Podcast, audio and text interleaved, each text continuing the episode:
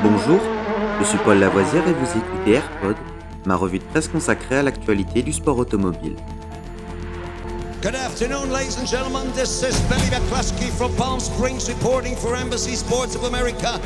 20 seconds to the start of the 31st Formula race. And I have to spend the afternoon here in California.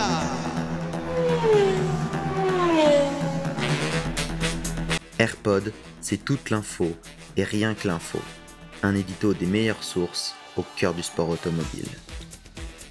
Au sommaire de ce AirPod du 16 janvier, notre 216e épisode. Dakar 2023. Nasser Al-Attiyah décroche son cinquième Dakar devant Sébastien Loeb. C'est fait pour Nasser Al-Attiyah, vainqueur ce dimanche à Dammam de son cinquième Dakar. Comme en 2022, le pilote Toyota s'impose avec pour dauphin un Sébastien Loeb qui aura tout donné en deuxième semaine.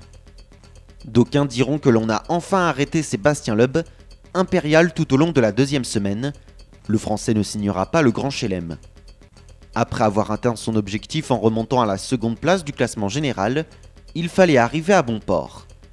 Il en était de même pour Nasser Al-Attiyah, qui aura sans doute trouvé cette deuxième partie du Dakar un peu longue nerveusement, contraint qu'il était à gérer sa confortable avance.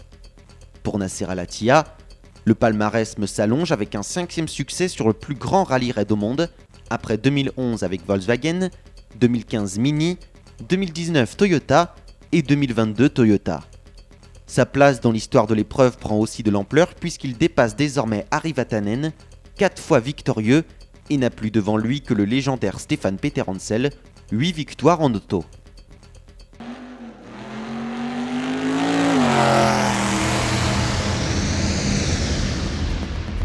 Cet épisode de Rallyfan est fini pour aujourd'hui. Vous pouvez retrouver Rallyfan sur YouTube et sur toutes les applications de téléchargement de podcasts. N'hésitez pas à vous abonner.